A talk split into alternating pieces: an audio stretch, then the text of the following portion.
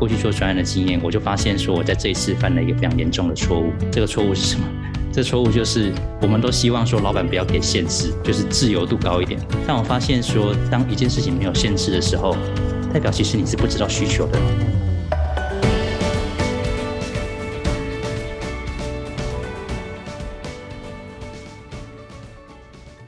大家好，今天是二零二一年的最后一天哈，倒数计时，马上要迈入二零二二年哈。我不知道你要去哪里跨年，还是你要去东部看日出啊？总之，祝你二零二一年圆满的结束，二零二二年有一个美好的开始哈。那你应该知道我们这个礼拜的主题在讲什么嘛？如果不知道的话，欢迎你过去呃回去一到四啊再听一下哈。我们这一周的主题呢是《哈佛商业评论》十二月号的。封面故事叫啊，专案经济时代来临哈。那呃一到四呢，我就是来介绍这一系列的文章，因为难得这一期的《哈佛商业评论》上有连续有三篇文章在谈什么是专案管理，为什么专案管理的时代来临，那如何做好专案管理？那其中也举了很多西方世界很成功的很多我们呃认识的知名的公司的成功的范例，或者是失败的范例哈，非常值得各位呃听众可以去参考。那我们今天呢，哈佛人面对面就邀请到可以说是台湾在这个也是在专案管理界呢相当有研究的哈，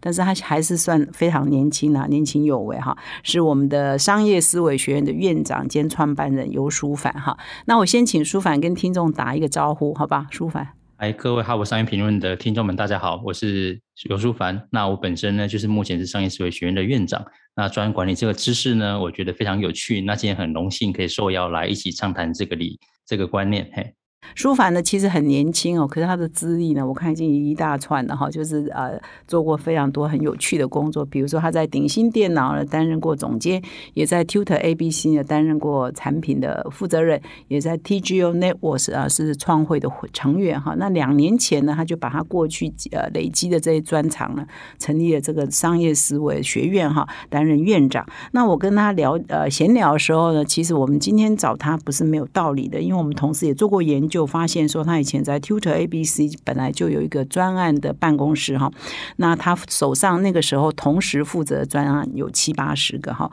同时呢，台湾有一本杂志叫《江呃专案管理杂志》哈，这个我自己也不是那么熟悉，但是他最早期也在这本杂志也写过文章，谈探讨什么是专案管理以及如何做好专案管理哈。所以我们第一个问题呢，就要直接破题了哈，来问一下这个舒凡哈，我是不是叫你舒凡是 OK 的？啊，舒凡哈啊，我知道你。英文名字叫 GP 哈啊，就是舒凡，你你可不可以呃，首先来跟我们分享一下，为什么你那么早就对专案管理有概念？那么你看了哈佛这一期的文章，你觉得整个专案管理的概念以及它的重要性，到了此刻又有哪些不一样？OK，最早期我们在谈专案管理的时候，其实大家都知道，它有一个很简单的观念，叫做如期、如此、如预算。就是说呢，一件事情，我们希望呢，它什么时候完成，然后要做完哪些事情，而且要花的费用应该是在一个控制范围内。这是最早期的时候，我们对做好一件事情的理解。那实际上呢，那个时候啊，大家谈专案管理的时候，大家就是谈说，哇，我要把一件事情好好的搞定。里面呢，可能包含定目标、定预算啊、敲定人啊、排工作啊，然后把工作进度给控制好，让他啊三个月的时间到的时候，可以准时交一个我们当初所期待、所想要的东西。这最早期的时候，我们在接触专案管理的时候，那觉得这个观念非常好，因为呢，搞定一件事情，确实人事、实地物、预算等等的都很重要。然后专案管理的知识呢，又很好的把这些东西呢做了很好的组合。所以，我们当初觉得，哎，这个东西太关键了，太关键了。然后呢，后来过了一段时间，过了几年之后，我们也发现说，网络时代来临，然后大家开始强调说，哎，资讯的及时性，然后呢，变化性，甚至说近几年大家在谈的敏捷嘛，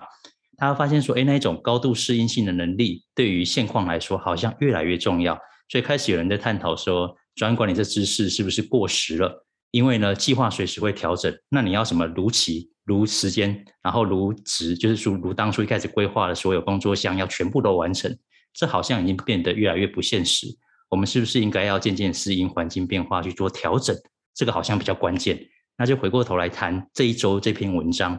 就说为什么以前我们重营运，那现在为什么越来越重视专案？啊，这个东西到底是怎么来的？因为营运这件事情呢，我每天强调的是我要做 A 一二三三件事情，会得到个 B 结果。然后我重复做一二三三件事情，就会得到一个 B 结果。就是我们把这些东西化成 SOP 化嘛，所以所有的东西呢都是有迹可循，而且只要重复一直做，大概就可以得到类似的结果。这是我们以前啊对于经营管理的一个非常深刻的期待。但是随着现在呢，你也发现外部环境变化速度太快了，竞争越来越激烈了。我如果一直很期待我要做重复的东西，一直产生出相同的结果，这件事情呢越来越困难。所以大家开始探讨，我们是不是应该呢慢慢的转换一些思维。不应该每件事情都应该追求百分之百标准化。我们是不是越来越能接受很高幅度，比如说百分之三十、四十，甚至更高比例的，应该是变化性的内容？那这些变化性的内容又不是过去我们所擅长的东西。这时候呢，专案管理又变得重要了。因为呢，每一次不一样的东西，我都必须要从定一次目标，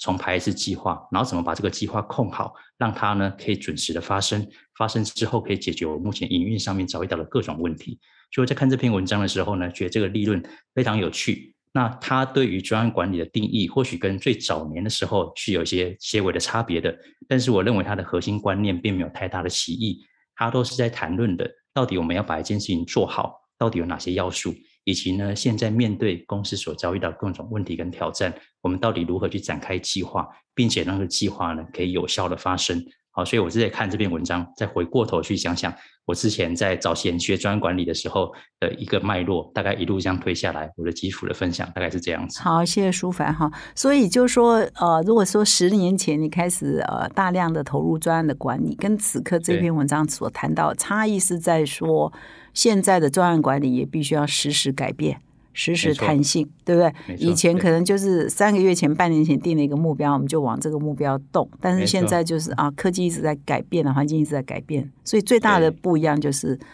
呃呃，就是弹性的应变是这样吗？没错，没错，没错。嗯，哎，以前觉得要控八卷，但是现在或许是你的八卷都得是滚动式的。嗯哼，哎，因为要不然的话，我们都知道企业的策略年初定到年底，可能已经百分之五六十都不一样了。嗯嗯，那如果我还要按着本来的计划去做，这好像也有点不太现实。对。但因为以前外部环境变化小，所以我们对于未来的可预期性高，所以我可以用。呃，提早计划，然后做预测的方式来执行我的专案控管。嗯，但是现在其实越来越难了。嗯嗯，所以这件事情就变成应变为什么变得重要，也是因为外部环境。我们对它的掌握度是越来越低了。嗯，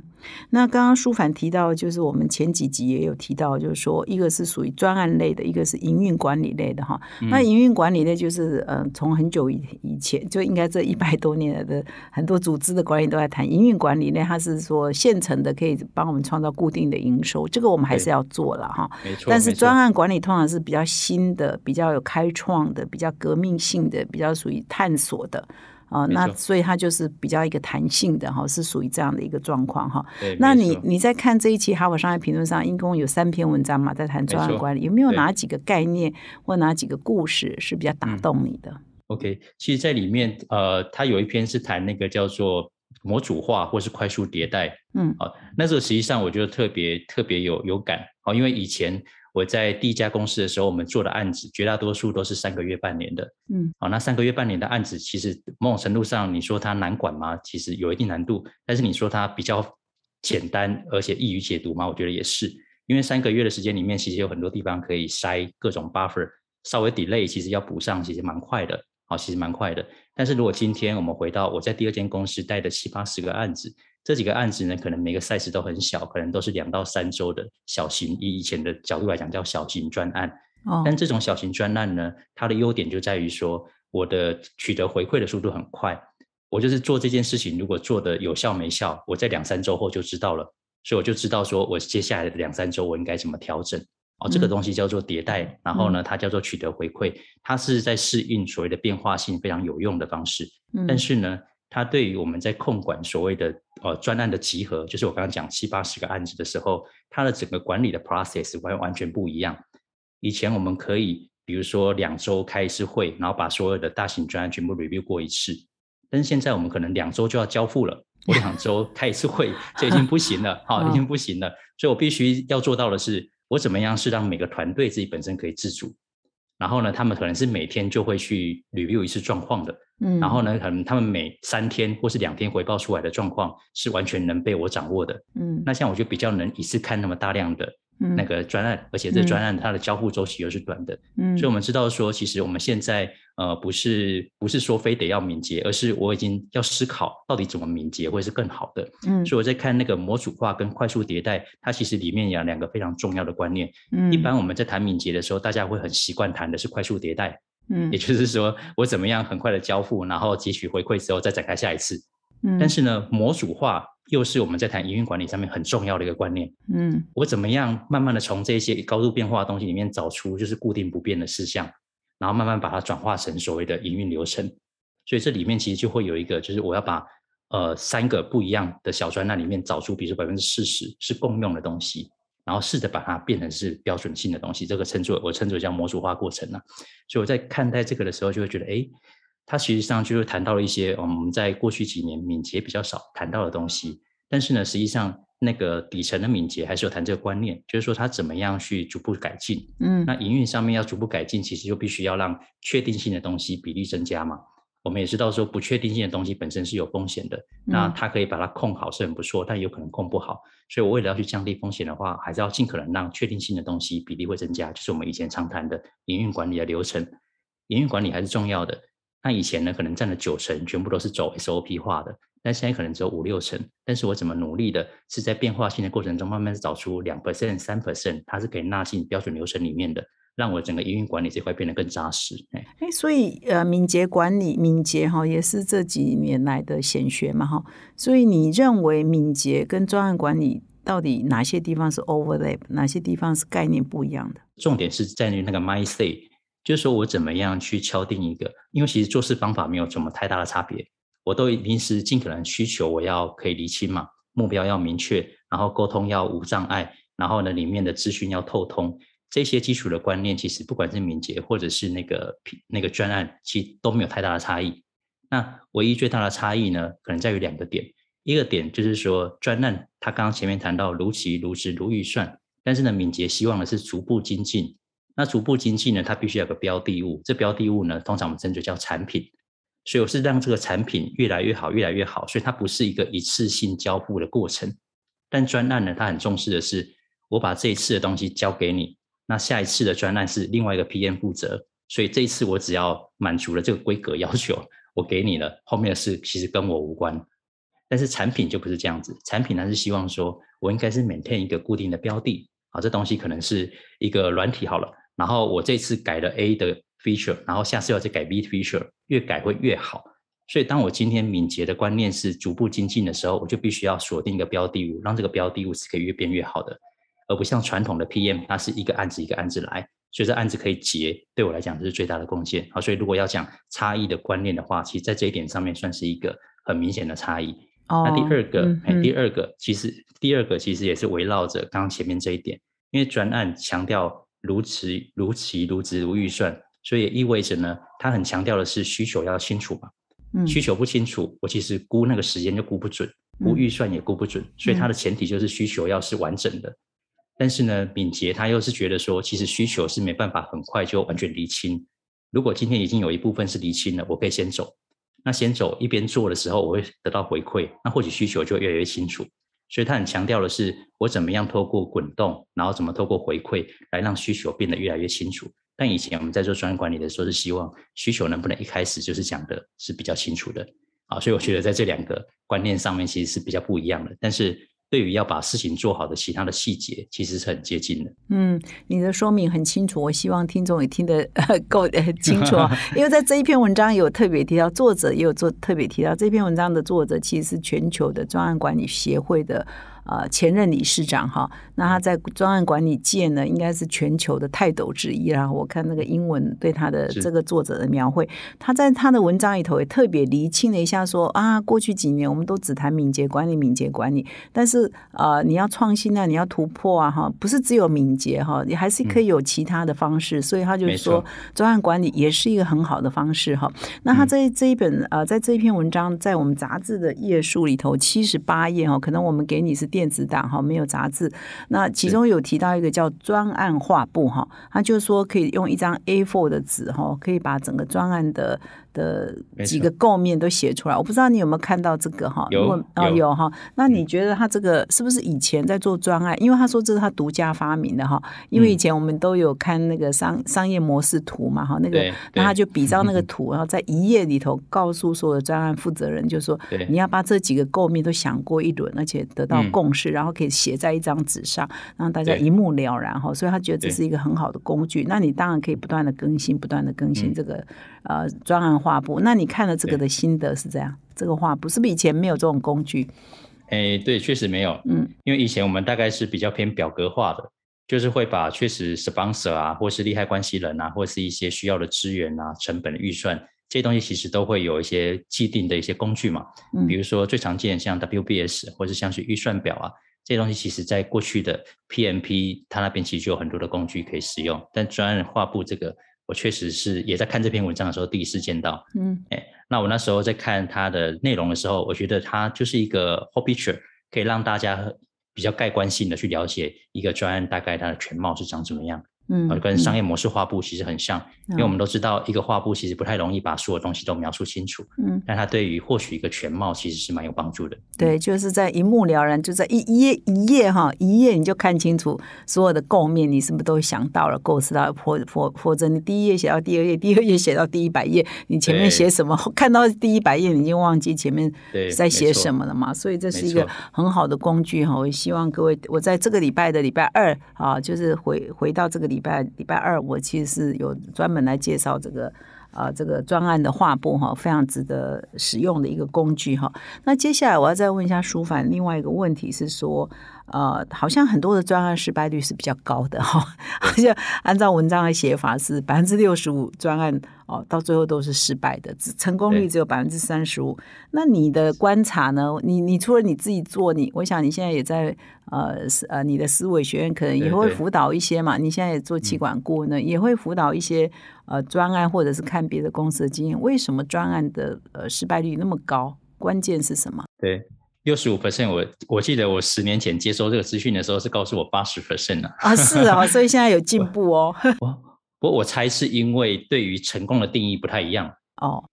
以前最成功定义叫如期如质如预算，那我们以前说连那一种就是太早把东西完成都叫做不成功，因为代表你的预估是错误的，嗯，然后预算没有花到位，这也叫不成功，因为跟你本来的计划也是不一致的。嗯所以最早期的成功是这么严格的定义，嗯，那现在或许大家已经可以接受提早交付，花比较少钱达到一样的结果啊，所以可能就是成功率会提高。好，这是嗯我自己的猜测啦。嗯但是我们自己知道说，其实在做专案的时候，最常失败的原因点，好，其实就撇不开几个点。一个最常见的就是连目标都不清楚，就是我今天要做一件事，但他是为了做一件事而做。那当我们今天问他说，哎，为什么你要去改化改善那个客服的电话的接听的的比率？那他就说，就是多接是好事啊，就是全部的电话都要接到是好事，那嗯听起来是没有错的。但是我们说要全部都接到，我们得再补，比如说十个客服，所以一个月可能得再多，比如说五六十万的支出。嗯，那这个是大家能接受的嘛？其实他们比较少探讨到真实效益这件事情。好，所以刚刚那个画布上面有把成本效益放进去，我觉得是好事情。因为以前的专案管理其实不见得会探讨效益，他会探讨目标，但那目标有些时候是假目标，它不是对接到企业的真实目标。好，所以就算做完了，你也会发现公司里面总是有很多专案做完了之后是没有发生什么事情的。嗯它是交完成了一个老板交代的任务，但是之后好像没有任何商业价值出现。对对，这这种专案会被我们定义成也叫做很失败，因为它会投入了资源，嗯它会牺牲了其他的机会成本，但是嗯它没有创造任何效益，嗯啊，这叫可惜。这是最常见的，目标不清楚，所以做完之后其实也不知道怎么了。啊，这是第一个最常见的，这也是我在辅导啊、我的学生或是我的客户的时候最常见的问题。那目标不清楚，为什么会启动一个案子呢？启动一个案子不是就是希望改善什么事情吗？哦或做到什么新的，比如说对做一个新的研究，或是改善什么成年啊、问题？是，就举个例子来说，数位转型专案，他们想要数位转型，但我们说数位转型，你想要达成什么结果？其实其实这个问题是回答不出来，但是他觉得数位转型现在很重要了，嗯。那我们就会说，哎，数位转型现在你觉得需要做，是不是因为你们的业绩已经持续衰退到一种状态，然后你已经找不出原因，嗯。你现在更需要数据来协助你去解读这些问题，嗯。或者是说呢，因为你们数位化不足，导致呢你们在沟通协作效率上面太差，所以你嗯。觉得沟通协作的提升是很重要的，嗯或者是说你们在面向客户的时候，因为你们的产品本身呢数位化能力太弱，或者是说呢本身在整个设计上面其实不符合现在当下的需要，所以导致呢用户对你们的产品是不满意的。嗯我们就会进一步想要知道你数位转型背后是为什么嗯要解的问题。所以您刚刚玛丽姐刚刚提到问题其实蛮重要的嗯啊，那我们就会说问题到底是什么？那我这个专案启动之后，为什么能有效解这个问题？理解哦，这个逻辑我们先把它讲出来，因为有些时候是问题对了，嗯但做法错了；嗯有些时候是连问题都没有，然后就觉得要下去做了。他先先有手段，然后没有目的。啊，那我理解了。这 现在一窝蜂什么，或者是他热门什么，他就说哦，我们要启动，可是干嘛启动？没有想清楚嘛，哈。对对对，啊所以这个是最常见的、最常见的问题。那第二个第当然嗯就是过程中的应变了。嗯，因为在大型组织里面，其实整个专案的协作需要很多人的参与。嗯那这些很多人参与呢，大家又都是 part time 的，又不是全职，所以导致嗯我要经常调资源，要协调来协调去，啊，所以就会发现我有些事情卡住，是因为有一个人的工作特别忙，所以他的工作掉了。那掉了之后，他就影响到后面其他工作，就会有一个连锁性效应。这是在大型组织里面经常发生的。那这些大型组织的人呢，各自身上又有背自己的 KPI，所以他也不可能放掉自己手边的工作去来做你这个专案啊，除非是老板压着走的，要不然几率太低了。所以呢，专案第一个失败的状况就是在于这种，那这种有解决方案吗？这个也是我看过最常见的，就是他就是你觉得他很重要，所以他要参加什么案子，可他很重要，代表他在原来的业部门很重要嘛，少了他业绩就会掉啊，什么事情做不成，对，这个怎么办呢？所以在所以在那个为什么为什么敏捷它是有一个好的框架，原因就在这里，他就很强调说，如果今天哈我们的团队本身是可以比较多能工，又是一体而全，就是我今天我可以做的事情不只是写程式而已，我可能还可以去谈一下需求，嗯好，可以偶尔接个电话服务一下客户，我的能力是多重的。所以我不需要为了一个接电话服务客户这样的一个微小量的需求，就要跟客服部门合作。我说不定可以自己来，所以它可以让哦有些，因为其实公司里面的工作没有这么多都是极端专业性的，就是那个可能你可以稍微学一下，可以做到好还差不多。那这种工作以前你会把它分成两个部门的工作，但现在或许集中在一起，由同一群人一起做，效率更好，嗯减少掉那一种跨部门沟通的问题。嗯所以其实敏捷里面有强调一个很核心的观念，就是说能不能让所有团队是在一起做事的。嗯所以它不是什么跨部门要一直协作来协作去，最理想的是这个团队本身就能从头到尾端到端的把所有事情搞定。嗯所以就是等于是一个小型创业团队的观念、哦，这个是一个最理想的组织状态。但我们都知道，在大公司要这样做很困难，是多能哎所以大工很难，对，所以大公司里面他们会做的方式就是成立一个全职的专案团队，把人从本来部门抽出来，然后专职哦做这件事。哦那这个就可以大幅降低这一种要沟通导致的失败的状况。哎，所以这个是我们看到的第二个常见的问题。哎，嗯，那第三个就是说，在过程中的那些变化，嗯就是需求会变，但需求变之后，我们有没有办法很快的去应付、调整我的专案的方向，嗯让在做的事情、投入的人都可以根据新的目标去做调整？这个对于很多组织来讲也是困难的。需求会改变哦，因为专案如果时间短短的，为什么需求就改变了？哦，对，所以专案时间短的好处就在这里，嗯需求改变的频率会呃，应该说次数会比较低。嗯因为光是半年的专案，我可能要中间变个一百次都是很正常的。嗯，但是三个礼拜的专案变个两次极限了嘛？哎但是首那专案，有这么啊？对我刚刚你在讲说专案，你在 Tutor A B C 什么两三个礼拜，通常我认识想说专案都是很伟大的，比如你要导入 ERP 是一个专案，你要做一个数位转型，不管是哪都不是很多专案都很伟大才需要搞个专案嘛，小小的也可以。我们我们基本上是一个新的东西，我们就会是用一个专案的方式来执行啊，因为它嗯必须要有目标。嗯那小的东西我们会怎么切呢？以前比如说导 ERP，这个我也算比较熟的领域嗯，导 ERP 可能要半年啊，嗯 时间还蛮长的。对那我们就会说，我先呃先拆好了，我嗯先把教育训练先做完，或者说我先把某个模组先搞定，啊嗯就把它切了。那切了之后，其实案子就会变小。那变小其实哦本身就比较明确，而且比较好控制。嗯然后因为有逐步的交付，所以呢，比如说要用户或是我的客户，他本身对于这件事情他也是渐进式的接受。哦，它不是一次性给的太多，所以它的风险会大幅降低，然后时间会缩短。哎嗯嗯，所以啊、你你想说，所以因为时间比较长一点的话，它目标它的什么，它需求会改变，这个是常碰到。那面对需求改变，你说你说会产生什么问题？需求改变之后，我如果说我本来觉得应该要呃进攻 A 市场好了，但后来发现 A 市场就切了一段时间根本切不进去，我必须要转换，但是我的产品做一半怎么办？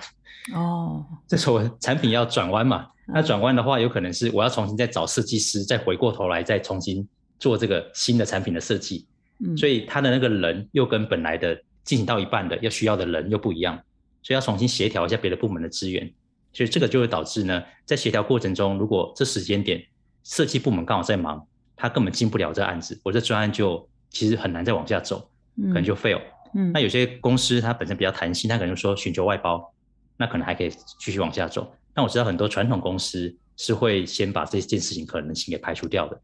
那就会出现这种状况。哎，所以哦我们就谈为什么敏捷这一种叫做快速交付，然后把案子的 size 切小会这么有帮助，就是因为变化性小，比较好控制，范围比较清楚，所以交付的东西比较不会模糊，然后目标也比较容易定义。哎，哦，所以如果专案管理不好推，因为一下子要动用这么多人力、物力、时间、资源，对，干脆把它切一切，变成二十个敏捷专案，也是一种方式。也是一种方式。对对。哦，你看这还蛮蛮有趣的哈，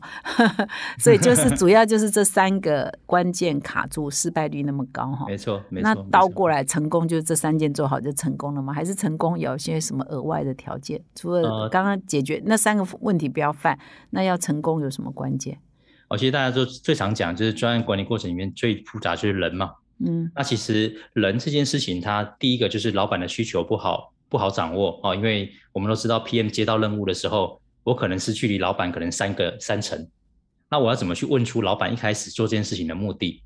因为我们大多数接到的都是逐层主管传达下来的结果，所以老板要的，他可能觉得是看到一个市场机会，但是呢，高阶主管判读之后，他觉得他的策略要往比如说 AI 这个领域切，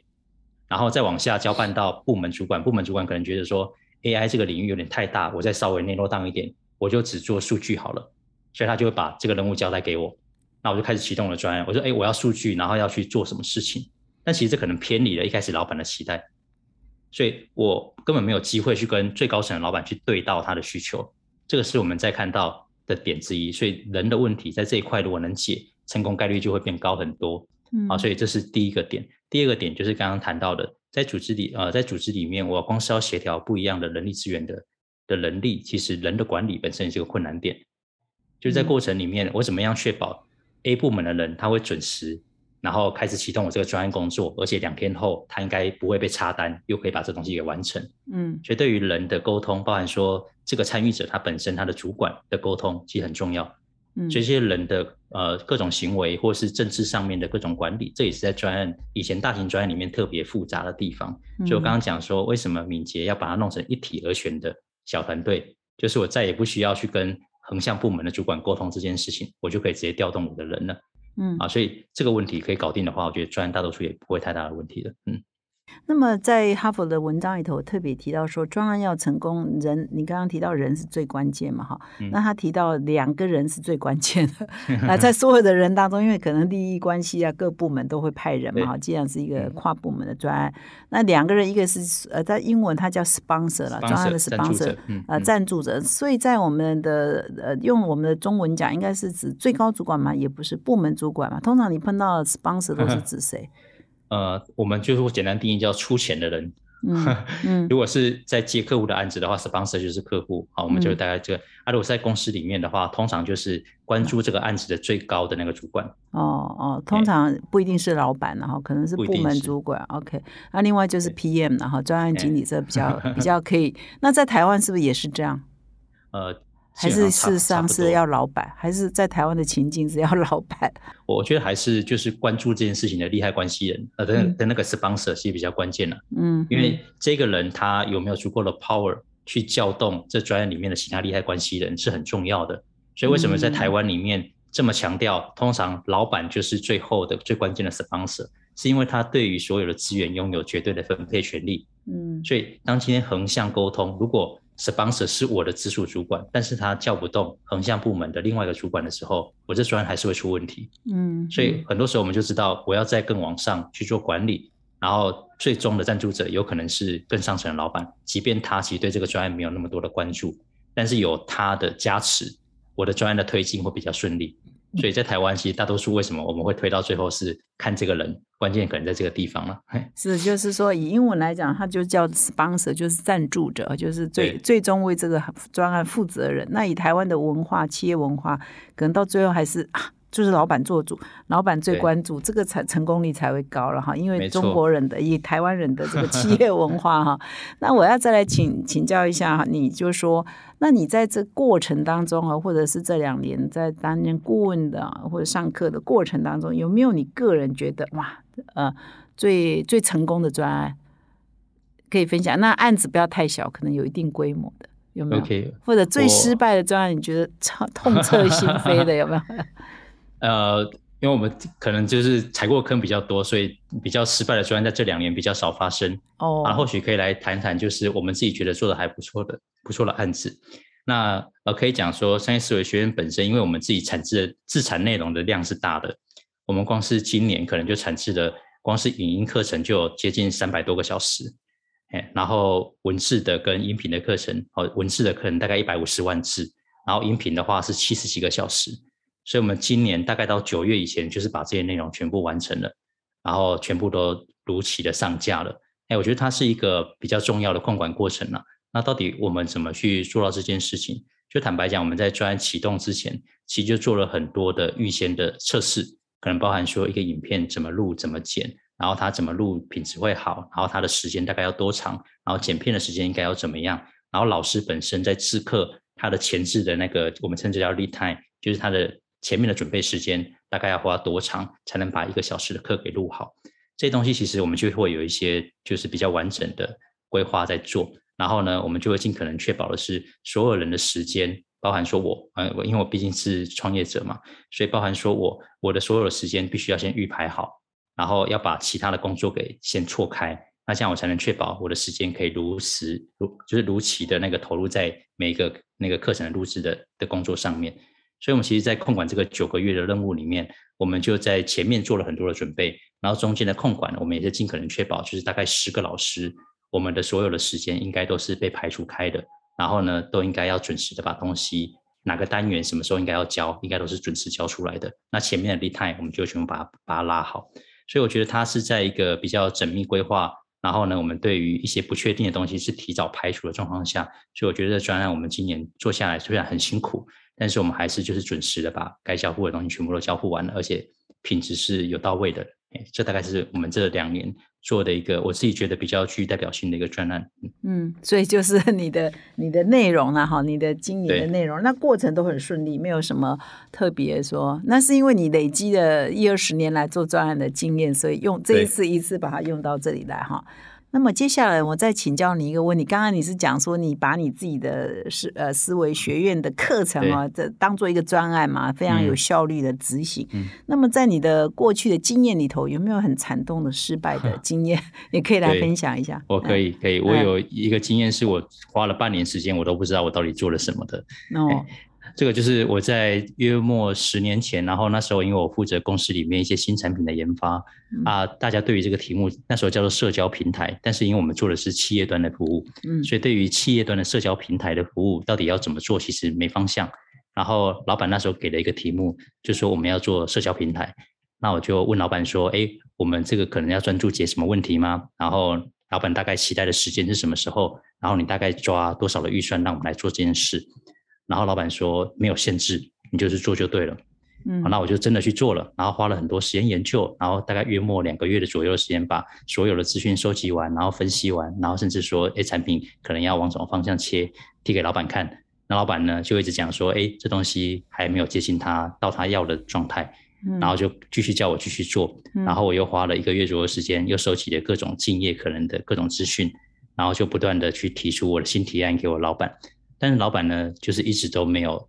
决定可以开始动手做。那后来我就回想过来，回想一下我过去做专案的经验，我就发现说我在这一次犯了一个非常严重的错误。这个错误是什么？这嗯错误就是我们都希望说老板不要给限制，就是自由度高一点。但我发现说，当一件事情没有限制的时候，代表其实你是不知道需求的。嗯，老板没有说，呃，老板叫你去做一艘火箭，然后说跟那个 Space X 就是特斯那个马斯克他们做的那个是一样规格的。他说你就做一个这样子的，那你就问他预算，他说呢，你做得出来，预算怎么样都好。这个反倒是一个我们应该要尽可能避免的，因为代表的是需求是模糊的。那需求模糊的情况之下，你就不会不知道怎么定计划，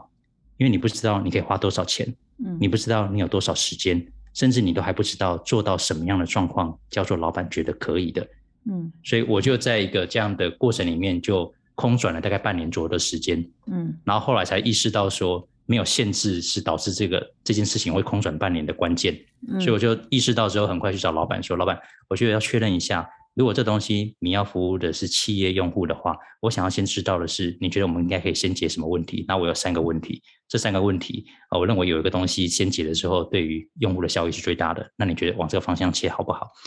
我们就开始是变成是自己去把一些限制给限说，好，那也跟他讲说，我觉得半年的时间，我就可以把产品弄上线。那我们先让这个产品上线，看看你觉得这状况如何，我们再来看后面怎么去做调整。那反倒我自己把这个限制限缩之后。我就不用空转了，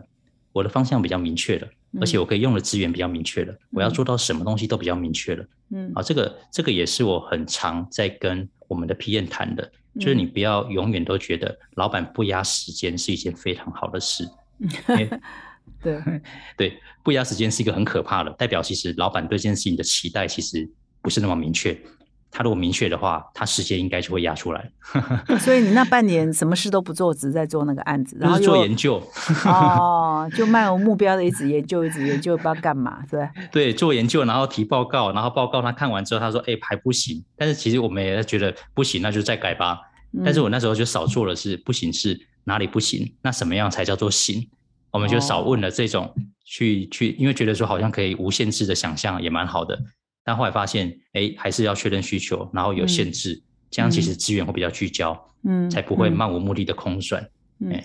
那在你的商业思维学院的课程里头，哪一种课程是最受欢迎的？呃，其实就是我专业管理课是排名前二的其中一堂课。哦，那有另外一堂课叫做产品经理的课。嗯，那其实产品经理课里面其实有百分之五十也是跟专案管理有关了，哦，所以专案管理对我们来讲其实是本来就学院里面比较显学的一门学科。嗯，那如果说，那你的观察是几乎所有的企业也都有大大小小各种专案管理嘛？你的观察？没错，而且是每个职务应该都要学会这些能力了。嗯嗯，对他不是他不是说叫 PM 的才要会嘛？因为我在公司里面要完成一件事，我就是要有计划嘛。嗯，就是这件事情要有目的嘛，然后我要跟别人协作嘛，然后一定会有什么东西要先做完，才能再做什么事情，这样的优先顺序嘛。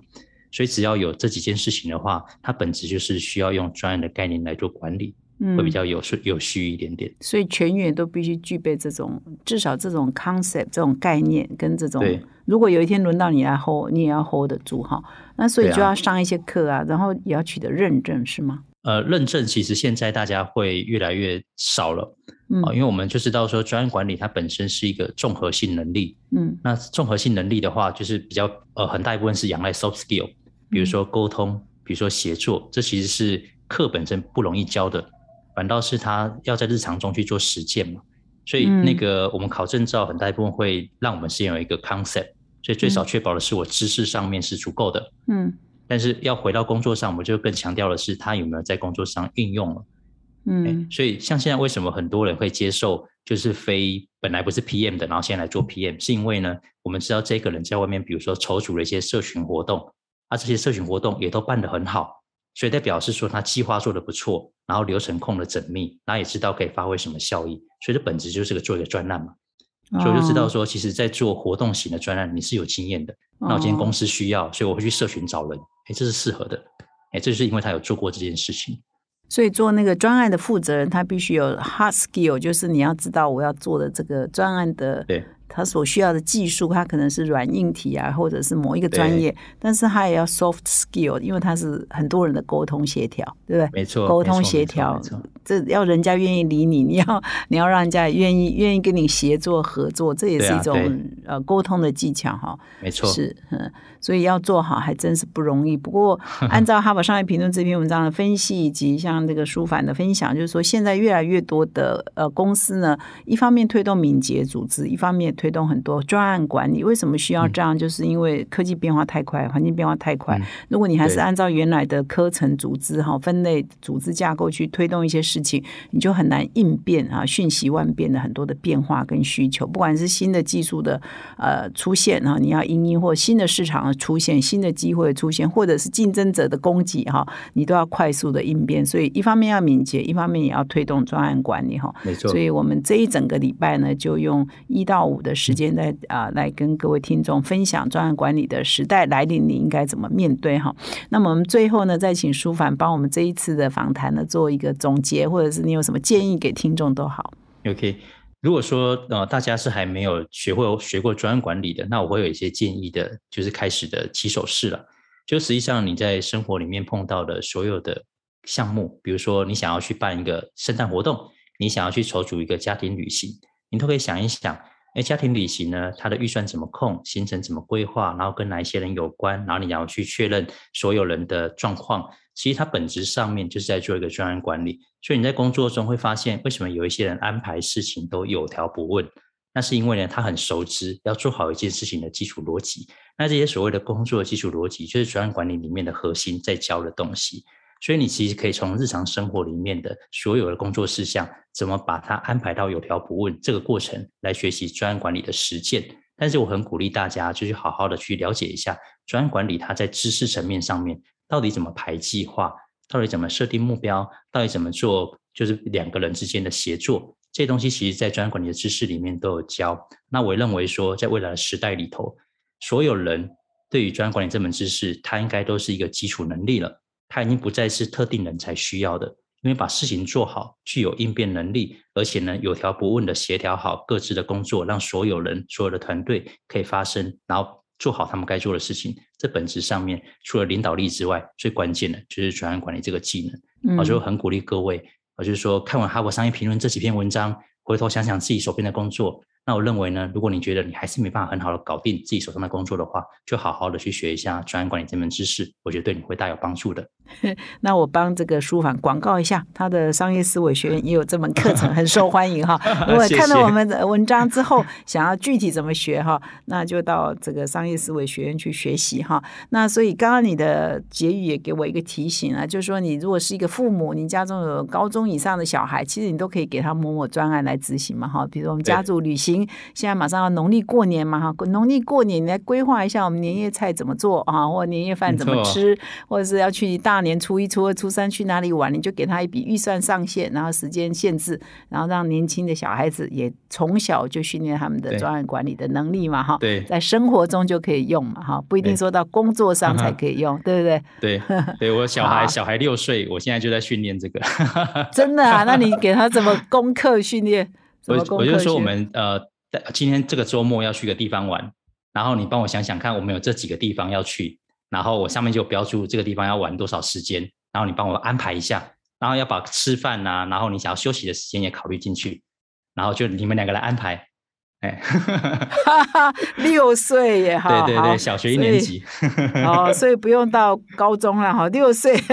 小学就可以安排了哈。对对对，好，那这个书凡真的是贯彻好了，连家庭教育这么小就要学习，所以除了要金钱管理哈，我们说理财观从小学学习，专案管理也是可以从小学习的哈。好，那我们再一次谢谢书凡到我们的节目现场来，再一次感谢哈，谢谢你，下一次再邀请你，好。谢谢，好谢谢。以上是我们今天的分享。如果你喜欢我们的 podcast 呢，请你现在就订阅，并且到说明来点阅成我们哈帕德的订户。同时呢，在这个节目跟各位做推荐啊，就是说我们过去半年来呢，一直努力的在开发哈佛商业评论的这个课程啊，领导者学程的课程，是使用哈佛商学院的个案教学的方法。那邀请呢，在哈佛商业评论上发表台湾的本土短个案的啊台全台的各大学的非常优秀的教授们来亲自授课哈。那我们即将啊第三期要开课，那么目前第四期呢开始预约招生哈，所以我们欢迎各位有兴趣的听众呢上我们的说明栏点击我们的连接呢，你就可以得到更多课程的资讯哈。那感谢各位的收听，我们明天再相会。